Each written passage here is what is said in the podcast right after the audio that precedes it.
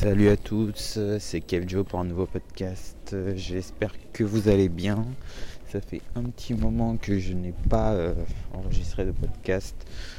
je, vous je vous avoue que j'avais perdu la motivation et pas du tout l'envie et surtout beaucoup de projets en cours. Bah, j'espère que tu vas bien, que tu as passé un bon début d'année et euh, que tout se passe bien pour toi, que tu continues à charbonner. Alors, aujourd'hui, je voulais parler d'un sujet euh, à propos de l'apprentissage. Je ne sais pas si j'en avais déjà parlé euh, dans un autre podcast, je me souviens plus, mais euh, voilà, c'est un sujet qui m'était revenu la dernière fois. C'est les niveaux d'apprentissage. Alors, faut savoir qu'il y a quatre stades. Il y a le premier stade, on va dire, c'est toutes les compétences qu'on connaît.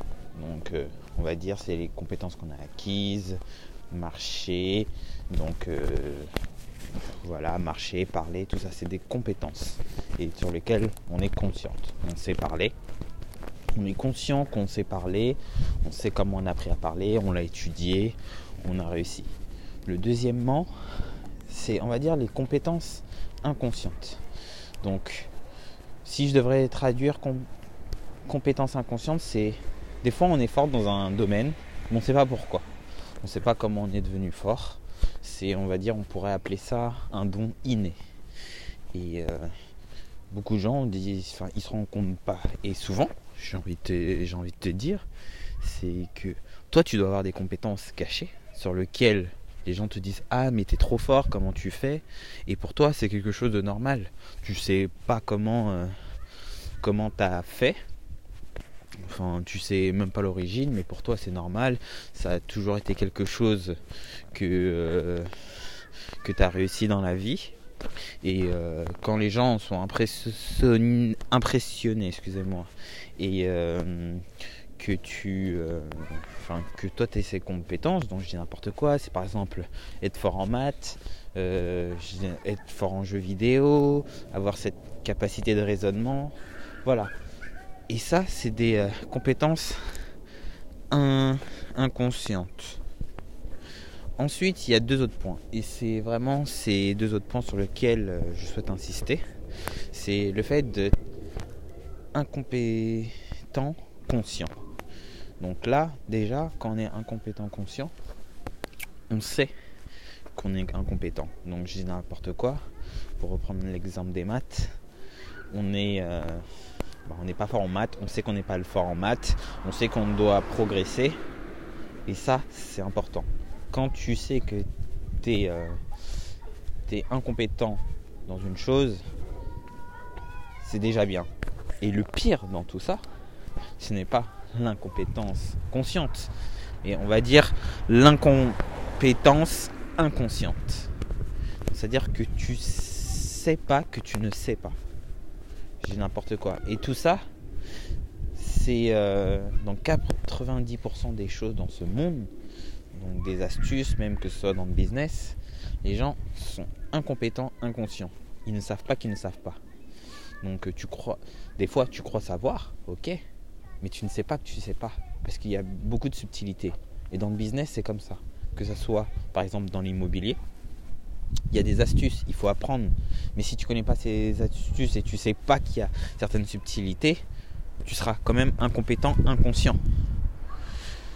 Donc euh, voilà, c'est un point et c'est pour ça. Euh, alors aujourd'hui, euh, ce que je vais te donner, c'est des astuces pour vraiment pallier à cette incompétence inconsciente, parce qu'il y aura toujours des choses dans des domaines que tu ne sauras pas.